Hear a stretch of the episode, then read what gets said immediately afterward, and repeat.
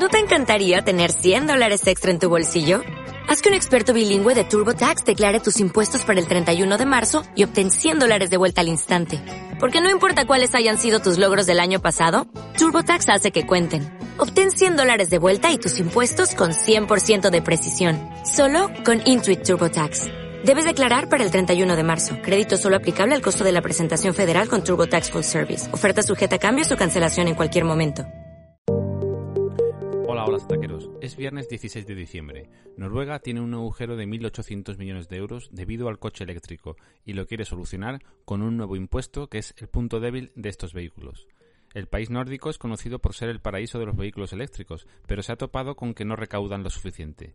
El impulso del coche eléctrico tiene una fuerte subvención a la compra, eliminando el IVA que es del 25%, y que, por ejemplo, comprar un Toyota Corolla sea mucho más caro que un Tesla Model 3. Además, en Noruega se pagan impuestos en función de las emisiones de cada vehículo, y esta tasa ha dejado de cobrarse con cada nuevo eléctrico.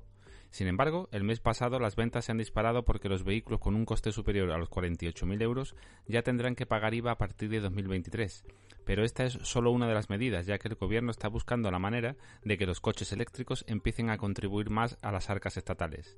Para ello, se está estudiando un nuevo impuesto al peso del vehículo, algo que tiene mucho sentido si hablamos de coches eléctricos, sobre todo de los más pesados y grandes. Ahora la duda es si el coche eléctrico seguirá arrasando o las ventas caerán a cifras como en el resto de Europa. O'Reilly Auto Parts puede ayudarte a encontrar un taller mecánico cerca de ti. Para más información, llama a tu tienda O'Reilly Auto Parts o visita oreillyauto.com.